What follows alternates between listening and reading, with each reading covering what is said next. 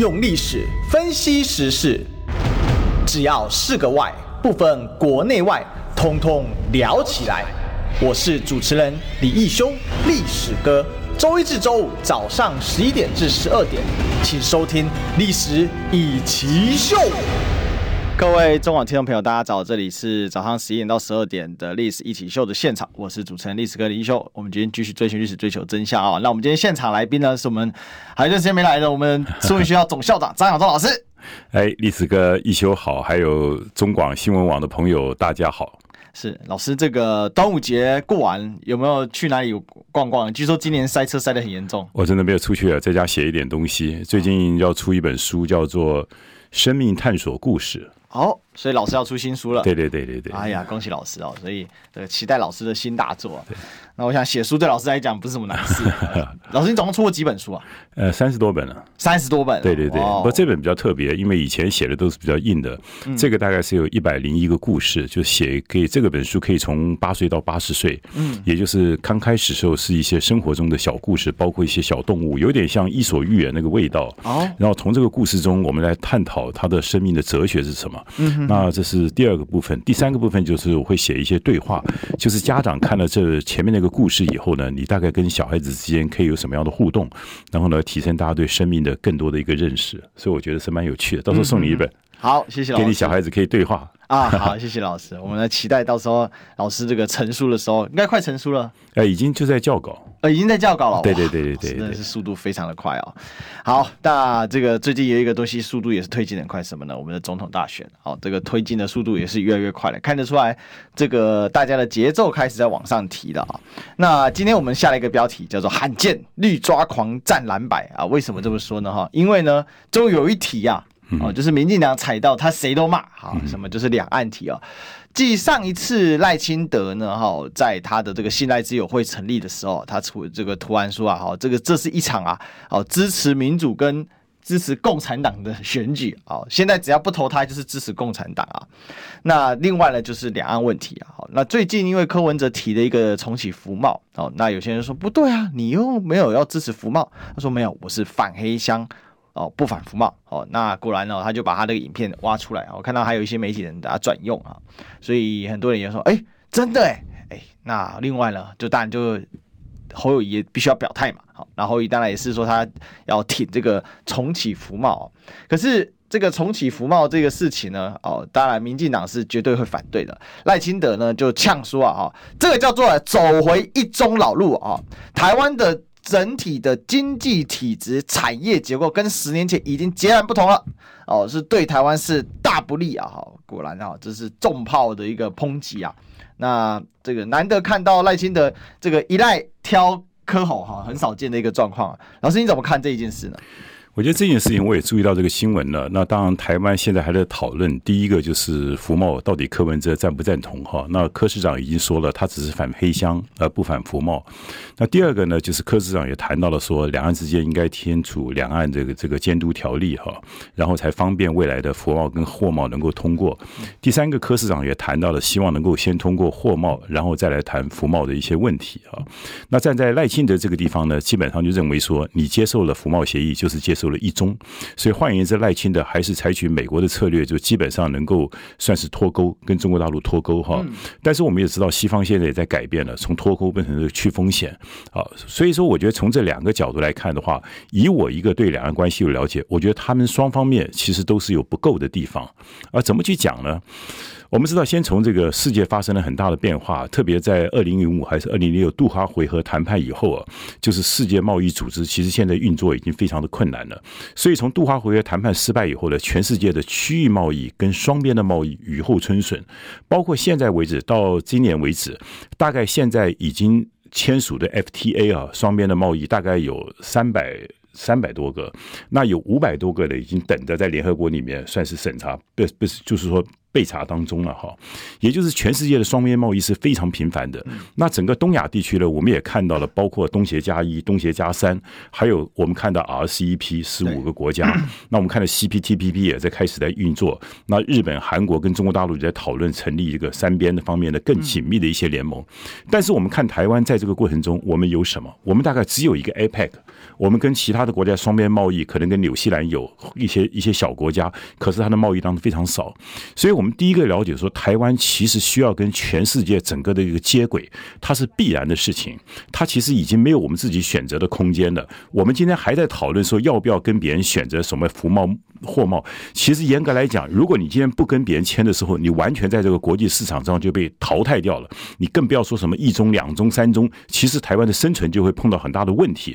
我想这是。第一个，第二个，全世界所谓的这个 FTA 啊，就是双边贸易，它大概基本就包括了货贸跟服贸两个是混在一起的，而且在两个国家谈服贸跟货贸的时候，你也知道，在双边谈协议的时候，基本上是整套来谈的，有的地方你让，有的我让啊，所以换言之，只有我们台湾是最畸形的一个国家，就说基本上谈完以后还送台逐条审查，逐条审查在全世界是没这回事儿的，因为为什么？你在谈判的过程中跟别人一定有讨价还价嘛。你不能回家说，我接受第三条，不接受第四条，那你谈判人怎么谈得下去哈？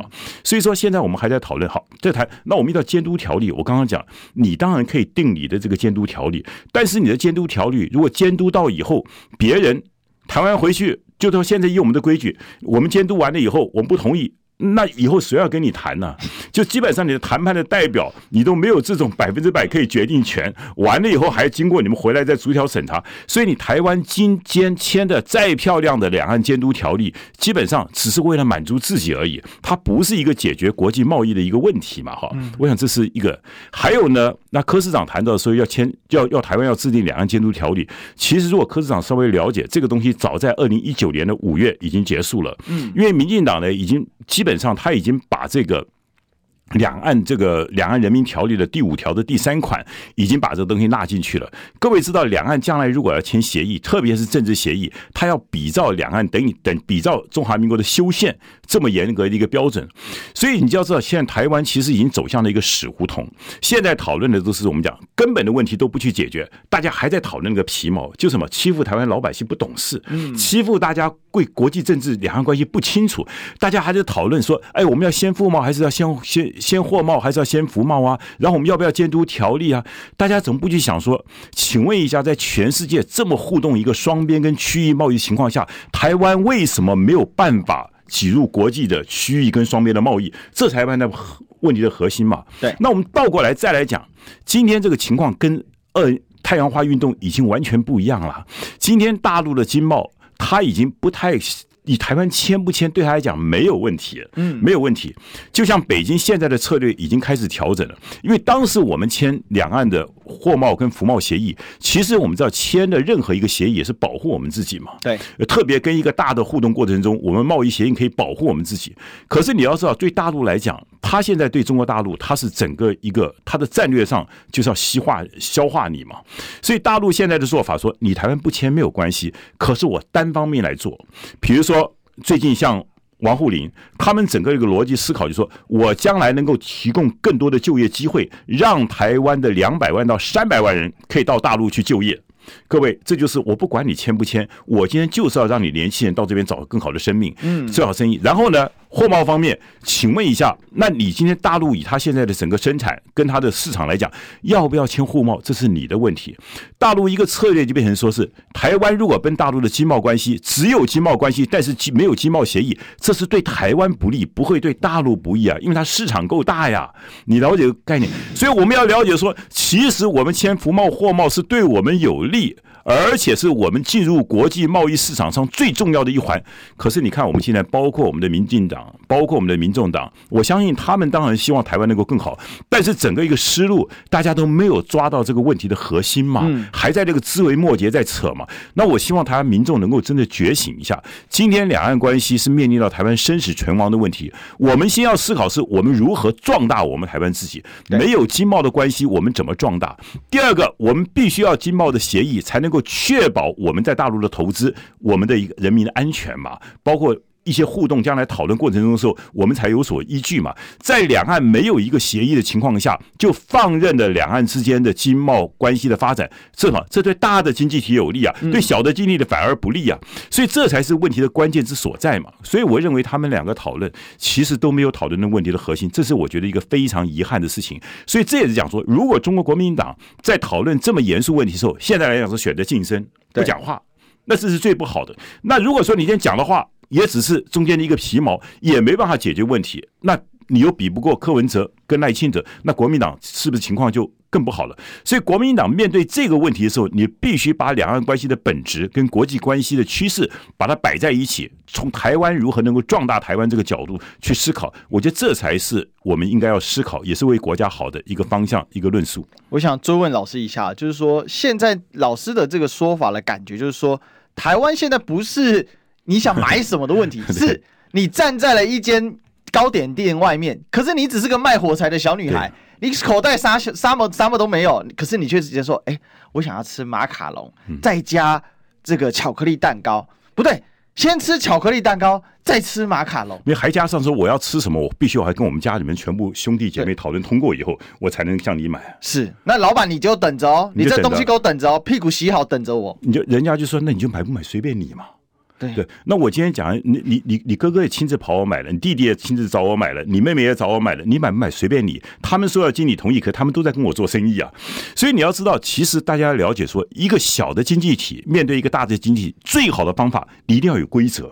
嗯，记到所有的规则是保护小的经济体的，所有的规则不只是保护大的经济，大的经济体最好的方式就是没有规则，没有规则的情况，它就可以把你慢慢吃掉嘛。嗯，所以台湾要了解这一点。第二个了解说，我刚刚讲，台湾在你看看在东亚地区，包括我们的竞争对手韩国，所有的这些国家，每个国家都有双边贸易，还加入了 RCEP。请问台湾为什么？台湾什么都没有加入啊？整个东北亚、东南亚没有一个国家跟我们有所谓的这个、这个、这个 FTA 了。那新加坡算一个，可是基本上是非常非常少，非常少啊。那这种情况你怎么经营？你在这个游戏规则上你就输了人家了嘛。所以基本上我们要了解说，第一个你要想。办法拓展台湾的 FTA，就双边贸易跟区域贸易能够加入，尽量加入，不要再把自己设条件了。第二个，我们谈的过程中，我们怎么会违反到我们中华民国的利益？这是不可能的嘛。可是，就像我们当时参加 WTO，我们是以经济体的方式去参加嘛，那我们就按照这个国际规则走。我刚刚讲，全世界没有一个国家，什么其他国家签了 FTA 以后，回到自己国家还要逐条审查的。荒天下之大稽，就台湾玩的这个游戏。二零一四年太阳花运动就是这个，就是这种思维嘛。什么叫黑箱？这根本就是不懂国际政治的规则。所以柯文哲说：“你说你反对黑箱，不反对服贸，逻辑上大家都通啊。可是你再了解说，全世界的贸易审查就这么回事嘛，没有逐条审查的，你为什么说一定人家是黑箱呢？”我们再再来讨论这个问题嘛，所以我希望柯文哲先生他可能接受的一些东西，他的讯息也不是够清楚的，你了解我的意思吧？那再加上你这个服贸货贸当时。这个这个服贸货贸协议，严格来讲，按照我们中华民国的法律，你备查就可以了。可是中国国民党当时也是很奇怪嘛，你就媚俗，一定要送到立法院去逐条审查。国民党自己也不了解自己要坚持什么东西嘛。所以你看，整个国民党、民进党，包括现在的民众党，瞎混一通啊。为了国家的前途，根本就不在乎啊，就在乎自己的政党利益。为了什么？为了选举嘛。那年轻人都很可怜，年轻人也搞不懂嘛。那我刚刚讲你就懂了吗？全世界没有人这样子签 FTA 的，没有说签完以后回去还逐条审查的。你给我找一个例子来看一看。嗯，那大家就不要玩。那你不要玩的情况下，好，你说你定两岸监督条例，你定了，你再定了条例，人家不跟你签了嘛？你去玩嘛？跟你签一点意义都没有。跟你签一点意义没有？哪有说我们签好的东西再跟人家谈判的？人家谈判说，那你回去你们全部弄好跟我谈，我谈完就要算数的哦，不能说我跟你谈完回去以后还你们还可以再修改的。那我跟你谈干什么？所以，我们台湾完全在背离整个国际关系、国际谈判的规则。一些一些一些惯例，那你这样子做，我们只是为了台湾选举啊，讲的好爽。你看，我都主张监督条例，我主张先货贸再服贸，我主张要逐天审查，我主张什么时候好，你都主张，那你就继续主张下去嘛，人家不跟你玩了嘛。现在全世界在政治上已经不跟我们玩了。我们到目前为止，我刚刚讲，我们在全世界 FTA 几乎只有几个国家有 FTA、啊？我们有巴拉圭 FTA 啊。巴拉圭嘛，对不对？这这这这有纽西兰嘛？它在我们的贸易量有多少？全世界现在跟我们最大的是中国大陆，它有百分之四十几，四十二到四十五，四十二到四十五，你都不赶快跟他签一个规矩出来，那你在玩什么？那你在玩什么？你就是让这种放任的大对小，台湾就被别人吃掉了嘛？大的就慢慢把小的吸掉了嘛？记到所有小的经济体，它绝对比大的更需要规则，更需要协议。这这是最基本的逻辑，你都懂吗？可台湾就是不懂啊！台湾还在那边自己骗自己，我要什么，我要什么，我要什么，结果你搞最后把台湾搞垮。所以我说，这个三个政党的候选人啊，都不不合格，你知道吗？真的都不合格。面对一个国家这么重要的事情，完全不用心，那怎么办？因为会有很多人说不对啊，那老师你的说法那就是个黑箱啊，我就不能接受黑箱啊。好。黑箱，我讲什么叫黑箱嘛？谈按照我刚刚讲，按照我们的规定，其实它是被查。好，那你今天一定要审查，那一定要审查。我刚刚讲，国际上没有一个规则是逐条审查的，好不好？那你要说它黑箱，你说它灰箱，我都没有意见。那最后的结果就是不要嘛。那最后的结果不要，那你觉得要和不要对台湾哪个经济好嘛？嗯嗯，就好比说你要买个跟老板说你要卖个糖，我要买个糖回家，但是我买这个糖呢，回家以后我要经过全家同意，全家同意以后我才能够把它收下来，不然我拿来退费的哦。那老板说可以啊，你你就不要买了嘛，好了，就结束了，你不要买，别人要买嘛。那其他国家，韩国跟所有的东东南亚国家都有 FTA，台湾没有，请问一下，我们怎么跟别人竞争嘛？嗯，所以我们的竞争力会慢慢慢慢的在减弱。那最可怕的一点，大家以为这样子对两岸关系我们可以互道，其实我刚刚讲，对我们是极大不利嘛。大陆现在倒过来了，我不要跟你签，你要跟我签就签，不签就拉倒。反正呢，你也不可能脱离了我的经济关系，对吧？就好比刚刚讲，你也不可能把 ECFA 去掉。那你跟我交往过程中，反正我们又没有一个固定的规则，嗯。好，那没有固定规则，大陆就说我今天要停我就停，不停就不要停，完全取决主动权在他了。那主动权在他，对台湾好吗？所以我觉得整个这个思维逻辑，我们一直在走错路。现在从这件事情，从今天你刚刚给我讲的服贸协议事情，我们再一次来反省台湾在这几年来，我们浪费了多少的时间呢？我们浪费了多少的光阴呢？什么都没有，我们什么都没得到。我们从二零一四年以二零一四年以后，我们跟其他国家有经贸协议吗？双边 FTA 吗？一个都没有。没办法，没办法了嘛。全世界就是看你跟中国大陆关系，就看你大陆关系嘛。其他国家，你现在你没大陆关系没搞好，那 RCEP 也参加不了嘛。呃，可是我们可以控诉中共对我们政治。你控诉嘛？你控诉你经济没办法改善，对不？不是，我觉得你要控诉都没有问题，你要满足自己去骂别人都没有问题。我只是告诉你说，当全世界的 FTA 还有区域贸易成为全球经贸的一个趋势的时候，我们台湾要不要赶上这个趋势？还是我们继续做国际经贸的孤儿？但是孤儿只是我们的满足。我觉得，因为我们认为签了以后就会接受一中，我们认为做了以后就会违反我们国家的所谓的国家的主体利益，我就。拒绝了，好，那我们也没话好讲，因为民主社会大家共同决定嘛。但是我作为一个这一方面比较了解的人，我必须要告诉您说，这样子下去，台湾的前途是非常堪虑的。比老百姓不懂，政治人物应该懂，政治精英应该懂。政治精英明明在懂的情况下，还在糊弄老百姓，还在回避这个问题，我就讲说，你们这些人真的是对不起中华民国，对不起台湾老百姓。其实蛮有意思的，因为刚刚老师这样子帮我们讲解下来，大家可以看到，在签所谓的 FTA 的时候，不是什么哦，你想要这一条，那条不要，这条要，因为 FTA 的一个特色在于说，它会有一些保障清单。对，哦，最强最极端的 FTA 是啥都不能保障，好，就全开，但全世界上找不到这种东西哦。那除了欧盟，欧盟大概是几乎是这样子了。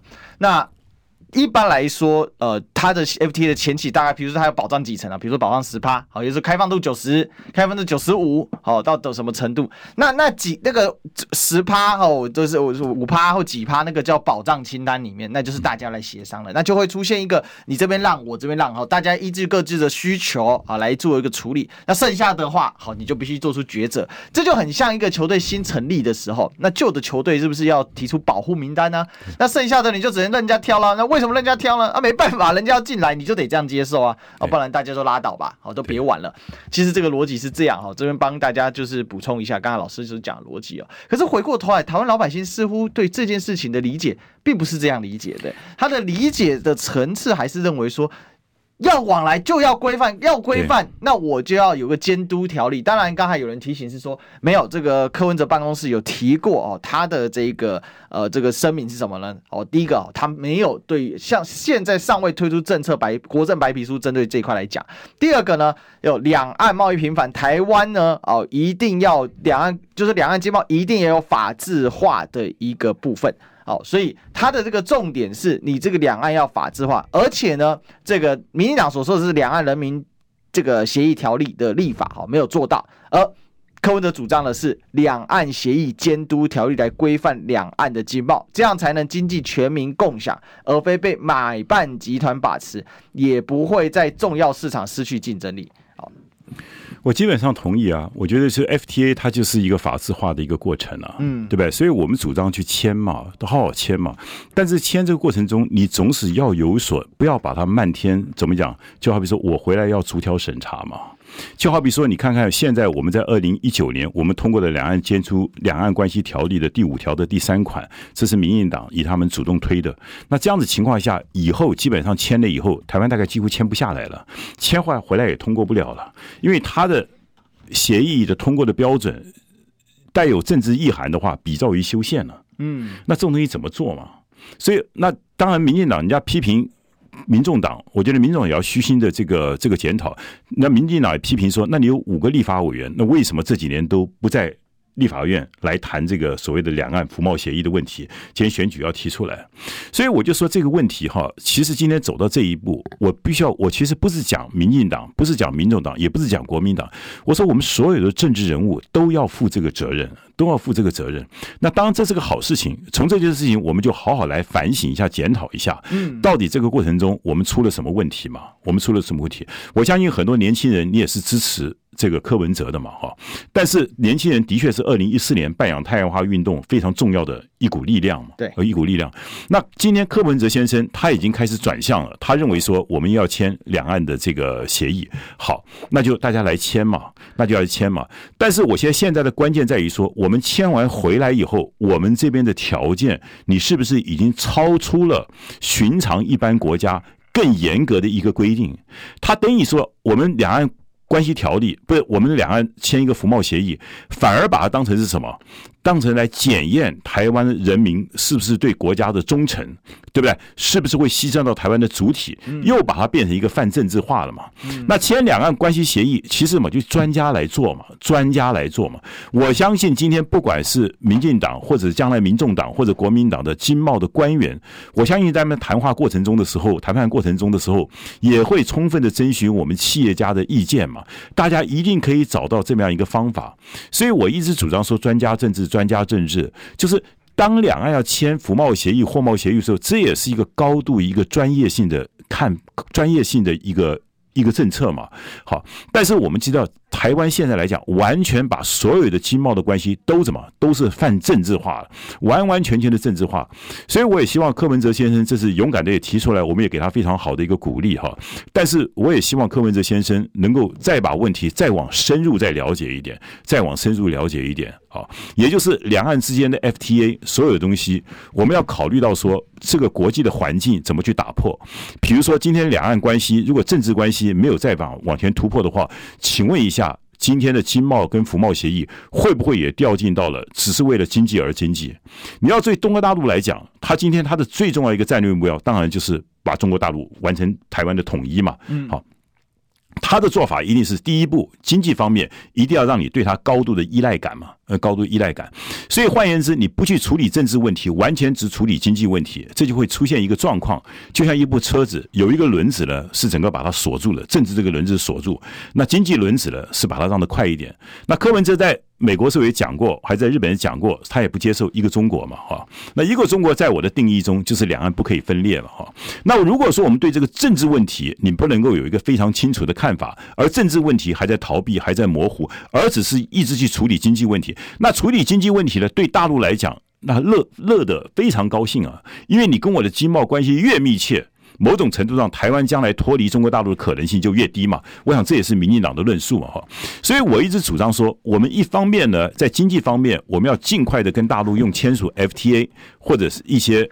一些一些一些服贸协议，甚而至我们要想办法加入 RCEP，因为参加 R 加入 RCEP 或者签署两岸的经贸协议，为了什么？为的是壮大台湾嘛。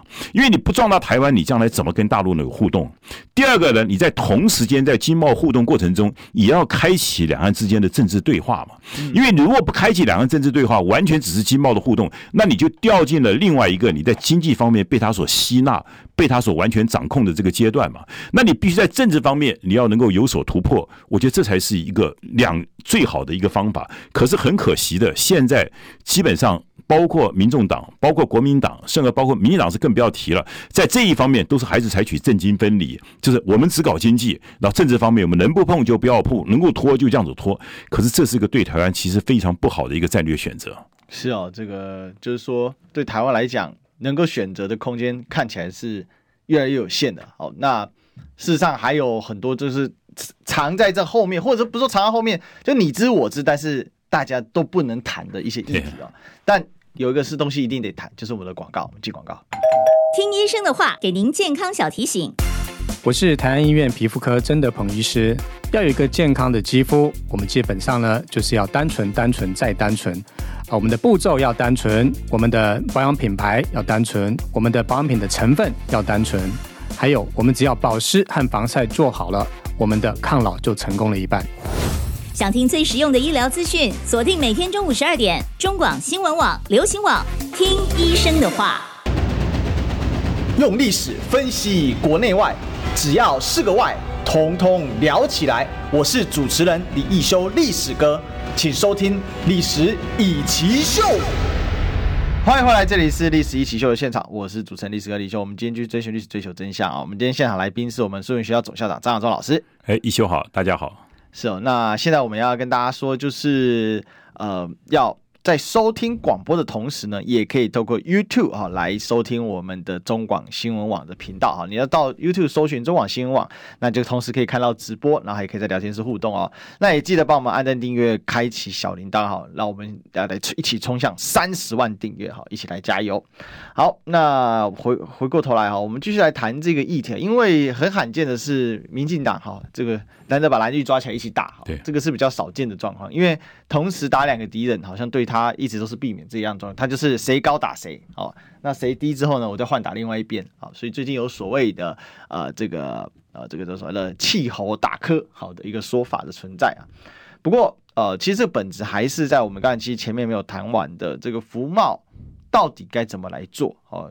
那服贸的前提是两岸人民监督条例，那很多人会或者两岸这个。两岸协议监督条例，好，两岸协议监督条例就是说，针对两岸的协议，不管是服贸、货贸，来进行监督哦，那这样子才可以啊，就是说有一个规范啊，有这样规范，我们才可以推进两岸之间啊，关于这个服贸或货贸的这个讨论啊，因为这样是个法制化。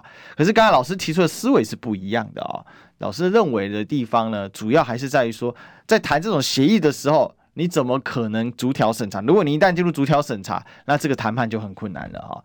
那当然，你如果都不谈，那对岸就可以完全按照他自己的需求主张来提出他的一个目标，那你就会在无形当中呢啊，就损失很多。因为为什么？因为它市场架不住它市场大哦。那全世界最大的即将成为全世界最大的市场，好，那也应该其实现在已经是了啦。哦，那这样的状况对台湾其实是很不利的。老师还有没有什么要跟大家再补充一下的？还好，我觉得大家可能说，也许对这个国际关系比较认识，跟我的角度是不一样啊。所以我刚刚讲，我们做任何国际经贸啊，一定要按照国际的经贸的规矩来做哈。我们不能说我国家我们国家要求什么特殊，比如说你说两岸。两岸两岸，我们有两岸关系协议、两岸关系条例，我们就台湾都有。我们当然这也是经过立法院通过的，我们台湾按照这个做。你说两岸监督条例，我也不我也不反对嘛，哈，任何的监督不反对。可是如果你这个监督条例你定的有一点超乎了国际应该有的一些规范，嗯，比如说你都让我们的谈判人员没办法再谈下去了，或者是谈完回来的东西没有办法落实了，那这个东西是我们台湾自己的问题了。那你今天又要进入国际的经贸市场，请问一下，对我们是不是更难上加难了啊？所以第一个，我们自己在定定所有两岸监督条例的时候，我们要衡量一下，我们到底的国际规范在哪边？不是什么，我们就少数服从多数，哪一个人愿意干什么就干什么，越严格越好。好，越严格越好。你越严格的话，别人就不跟你玩了。好，这第一个。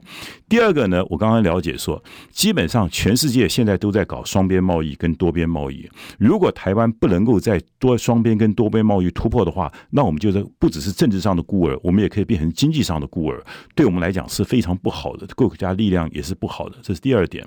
那第三点，我们要了解说，如果你只是在经贸方面不断的琢磨，而不敢去碰政治问题的话，这恰恰好也掉进了中国大陆所希望的。的一个战略逻辑里面，也就是两岸只发展经济，不搞政治。为什么不搞政治？那你如果不搞政治突破，那台湾永远在全世界基本上就是一个在联合国也不承认你，两岸关系又是处在敌对状态下。请问长久来讲对台湾好吗？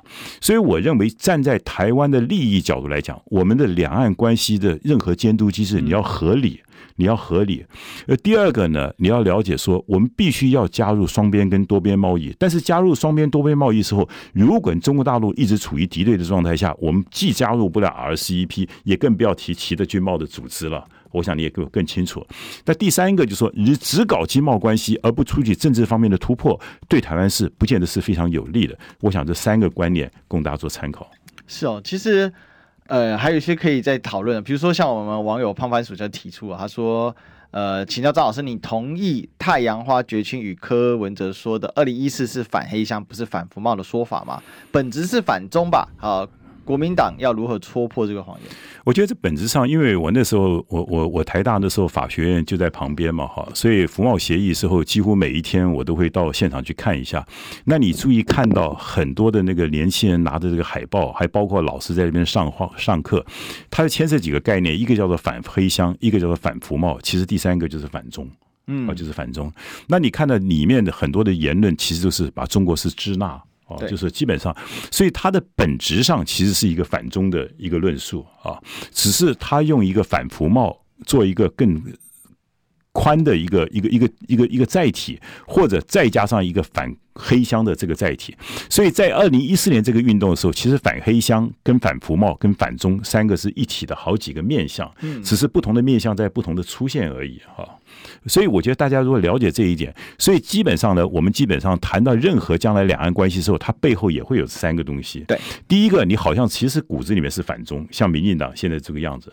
那还有一种是所谓以反服贸为名，反服贸为因，就说，哎呀，你看我们现在反服贸以后呢，那大陆的贸易就会进到台湾来，台湾会被他百分之百的依赖，这是以经济为名。还有第三个就是以法治为名，就说，哎呀，我们一定要不能黑箱，我们一定要公平公正的来处理这东西。我觉得都是一个一体的好几个面向，只是大家的讲法着重点的不一样。但是如果你今天把这个今天是把这个服贸协议如果换成是美国的话，请问一下，美国的时候大家还会在乎黑箱不黑箱吗？那 赶快通过啊，对不对？哎，我们跟美国能够签 FTA 的话，那太好了，对不对？老师，我们有一个东西不是 FTA，但是也是马上通过，也不给审，只能被查，就是二十一世纪台美贸易倡议，你连审都不能审哦，你立法院只能被查。不止，而且你看看二十一世纪台美方案，我全文都看过，那里面跟实质东西一个都没有啊，一个都没有啊，那都是虚话哈。在即使在这个情况下，还不让让你审呢、啊，而且内容也不知道、啊。所以我刚刚讲嘛，今天今天我们就把这个中国大陆或者把日本跟美国摆在同样的。假如今天二零一四年有一个这个协议是跟美国签的，我请问一下过不过？要要求逐条审查吗？不会吧。所以我的看法就是，其实柯文哲先生今天提出这个解释。很好，他表达他政治立场。但是如果我们今天从实质上，我们再回头看到二零一四年，我必须要讲反服贸其实就是一个反中的一个本大最基本的这么样一。那反黑箱不反服贸是反中吗？所以我觉得这东西其实都是，就是老师刚刚解释那三个那三个城市，只是每个人在这个过程中抓一个对他有利的方面去讲。其实，可是，在二零一四年的时候，二零一四年的时候，这三个东西其实一体的。反黑箱不反服贸。实质就是反服贸，其实反服贸，反服贸不反中，其实就是反中。所以这三个东西，你看，当时是当时是整个台湾的年太阳花这些年轻人，包括被民进党这边在这边策动的情况下，其实二零一四年就是一个反中为核心的一个一个运动，只是他用的叫反服贸。那反服贸呢，为了吸引更多人，在用反黑箱，所以它本质上是一个反中。为了吸引更多人来 justify 它的正当性，说我们的反服贸，反服贸正当性还不够，就用反反反黑箱作为它正当性的更多的来源。所以有的人看起来好像是因为说，哎呀，经济上反反反对；有的人是因为法律上反对。那其实最根本的都是政治上意识形态的扮演一个很重要的角色。其实老师讲的所言非虚啊，因为我也是反黑箱不反服贸的这个学生之一啊。但是我记得非常清楚啊，为什么？因为当时我们很多朋友嘴巴上讲反黑箱不反服贸，那其实我们大家都很熟嘛，说啊，其实你就是包装嘛，大家都蛮知道嘛。那我是说，我跟你这种少数了，我跟你是真的不同。但是我这时候我跟你站在一起，算同流合污吗？也许是吧。但是我确实是反黑箱不反服贸啊。那所以这个很有意思嘛，就是确实。当时这个诉求一出来的时候，很多人是持有工具理性的人，他就说：“嗯，那反黑箱 OK，我能接受。”那但是实质在推动这些人，他们比较接近核心理念的人，他们知道嘛？因为后来那些朋友是谁呢？原来都是民进党的这个。都是民进党的青年部青年军啊，林非凡不是你们很重要的角色吗？对啊，但是像我们刚才像师大那时候都很多，后来才知道哦，原来那个学长他也加入民进党了。对，我后来才知道哦，他后来出社会几年后才公布说，哎，原来他是民进党的。可是当时大家一直在讨论这个的时候，他们都不会明讲他是民进党的。那他们在学校埋了非常多这种暗桩，哦，然后也有一些社团。好，那就直接成立。那其实成立这些社团，表面上哦，可能他什么联合国社、什么人文学社都在讨论别的，但遇到这个事情的时候，集体动员。对，然后那就变成他的实质。所以其实我觉得看这个东西很有意思啊。好，就是说，像我读历史的，我会从一个最终结果论，然后反推它过去的脉络。那你就会看到，我现在讲的是限定版。二零一四年，二零一四年，当民进党高举反黑箱的大旗，所以他当时叫做反黑箱服贸。对，好。他们不去区隔黑箱跟服贸，但是他们一部分能够支派出来，就是反黑箱不反服贸。嗯，但对民进党来讲叫做反黑箱服贸，它有一个不同脉络论述。可是它最终引导的结果，就是在二零一四年让反中这个气氛酝酿成一个绝对的正当性。对，没错，这个是他们最后的政治目的。因为我我就印象那时候我们就有朋友在讲这个事情的时候，他们其实就是已经是自己去坦诚这个问题了。对，那你从脉络来看，实质上是嘛？二零一四年以后。两岸的关系就渐渐一去不复返了嘛？对，好，就那他也达成目的，那也最终的结果是什么？就民进党是这政治运动当中最大的获利者，对，他连续当选的两届的这个总统，哦，这这个是我们从历史学的这个脉络去看了。你从脉络去看的时候，你就看得出来，其实是有一条线，只是说在这过程当中，大家抓的工具是不一样的。那例如说柯文哲，他就强调我是反黑箱不反服贸，所以他现在在维持他之前的论调的时候，他显得铿锵有力。但是对于这个当时的民进党的结果，你看他就不跟你提什么反黑箱服贸，他现在直接就是直接跟你说，你这就是走倒退路，哦，你这就是回到一中，你就可以看到，其实民进党赖清德现在也蛮诚实的嘛，哦，那个他也直接坦白了他自己的心声啊，好，那我要坦白一个心声，就是我们要进广告了。听不够吗？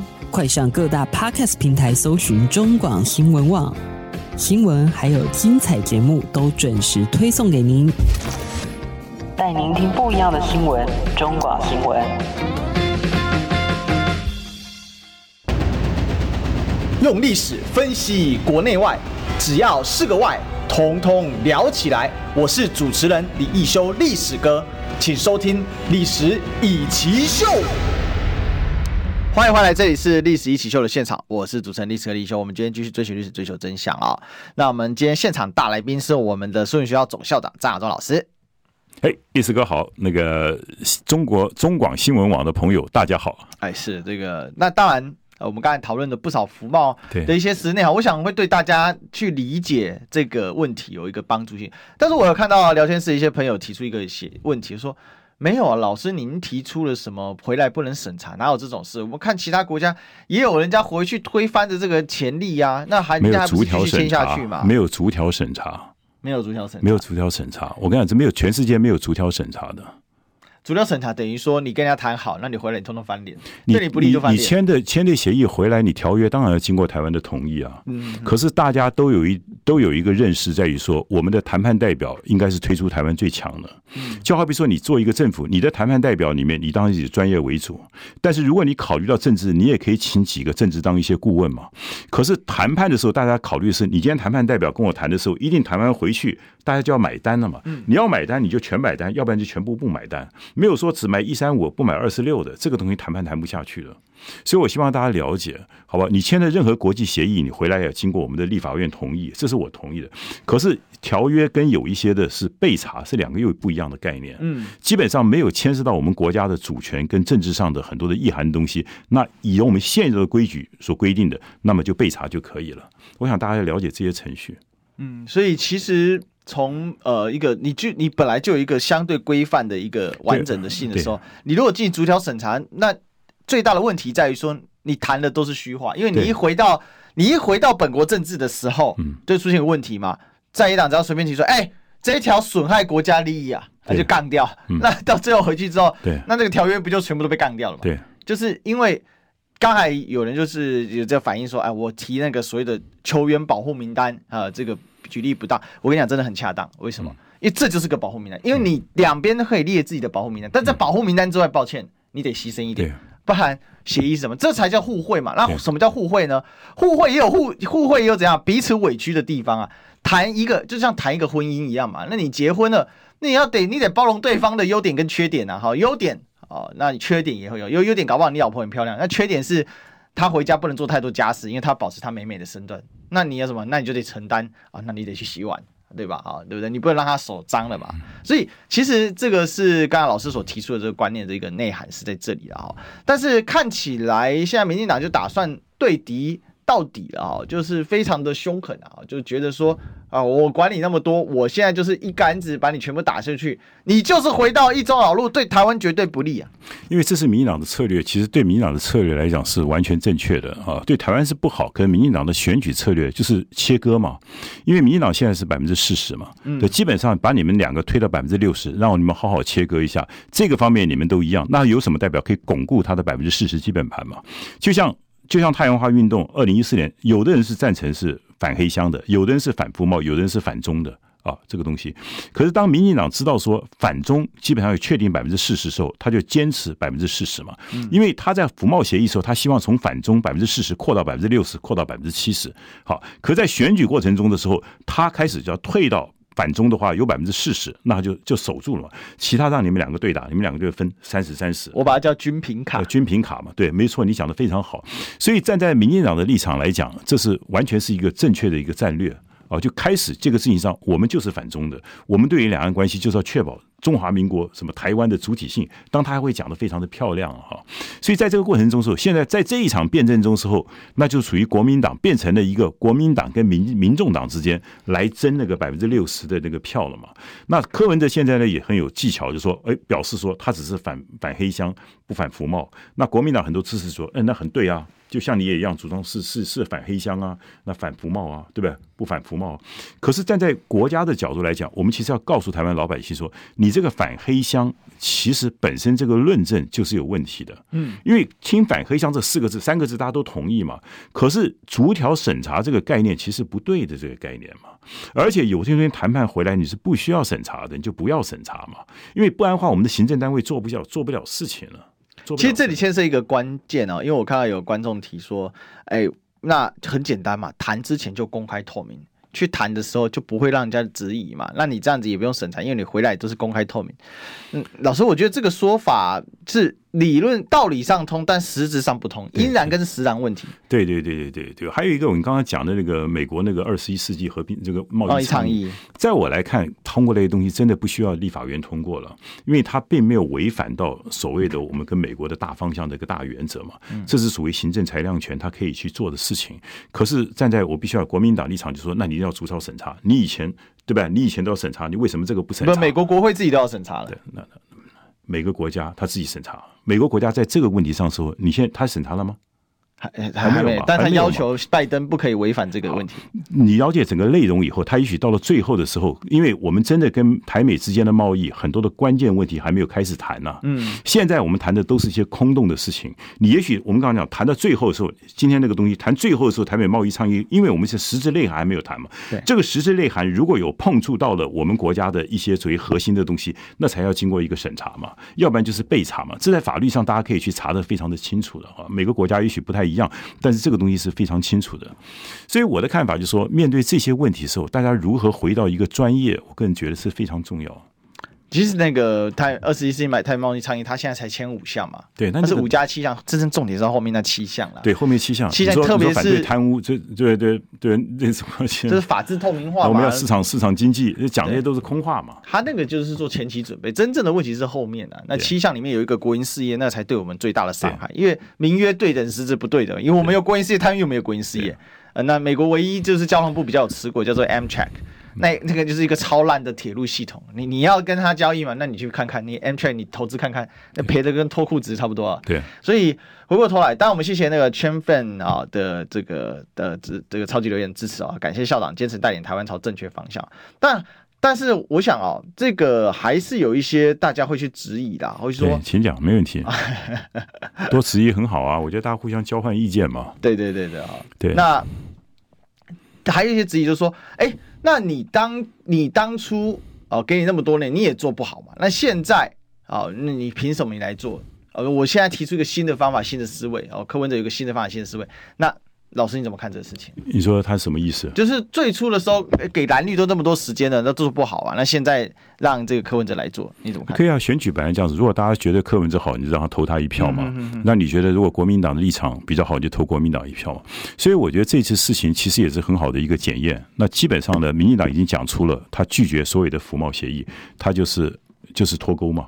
就尽量跟大陆脱钩嘛。嗯，那台湾站在民进民众党跟国民党就可以质疑他说，那你为什么 A 克法不丢掉嘛？对对，那你现在脱钩脱得干干净净一点哈。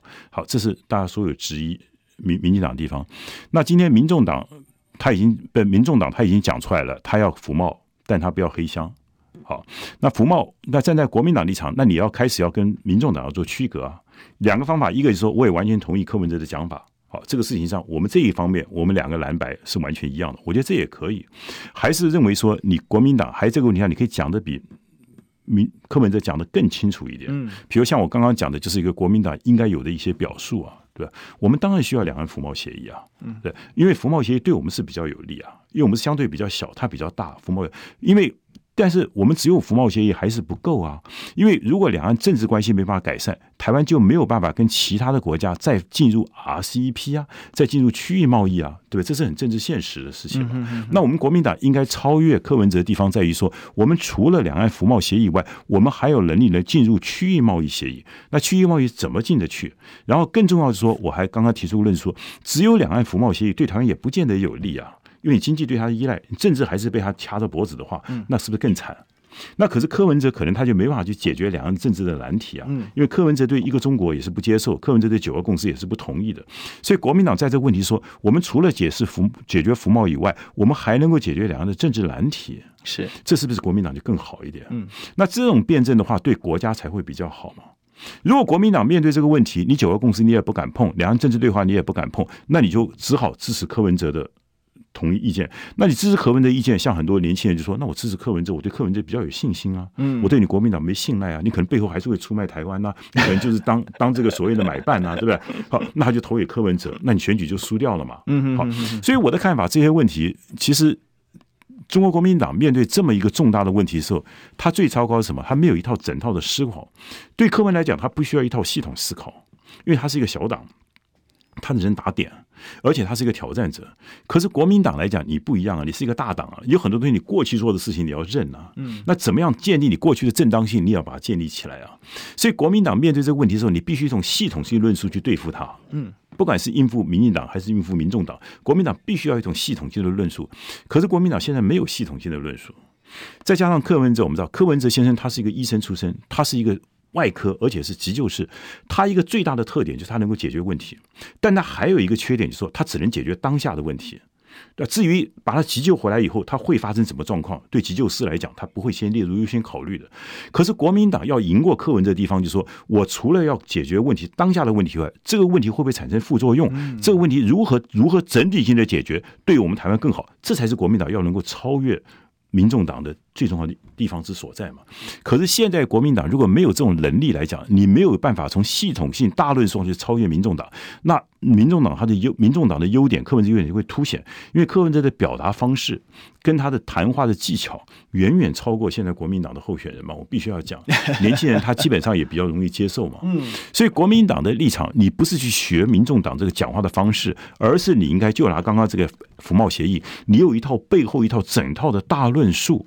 来解决你的黑箱问题，解决服贸问题，以及解决你的反中的政治问题。嗯，政治问题、服贸问题跟黑箱法律问题，一次通通解决，这才是国民党要建立的大论述。是这个老师的意思，其实讲很清楚。国民党本来就有一套论述啊，但是怎么样在打磨？国民党其实这句话我不完全同意。国民党其实这几年来，他其实没有形成一套完整的论述。也知道是真的。对，这这这这是他最最大问题。但是他。其实有人去提出一些看法，比如说像郭台铭似的，去在九二共识基础上提出了所谓基本和平宣言等等等等的一些新的做法。但是国民党内从来不讨论这些事情。国民党不讨论事情，但像像如果今天我们党不谈，今天不谈这东西，像柯文像郭台铭他的那个基本宣言，在我来看还是不够的，还是还是很多破绽的，还是很多破绽。我帮老师宣传，老师有一中三线。没有，我我是好，今天不谈我的东西了。没有，我只是讲说，作为一个负责任的政党，你基本上必须要完整的一套大论述。我觉得这样子的才能够赢过别人，而且是对国家比较好。好，谢谢老师，那我们明天见，拜拜。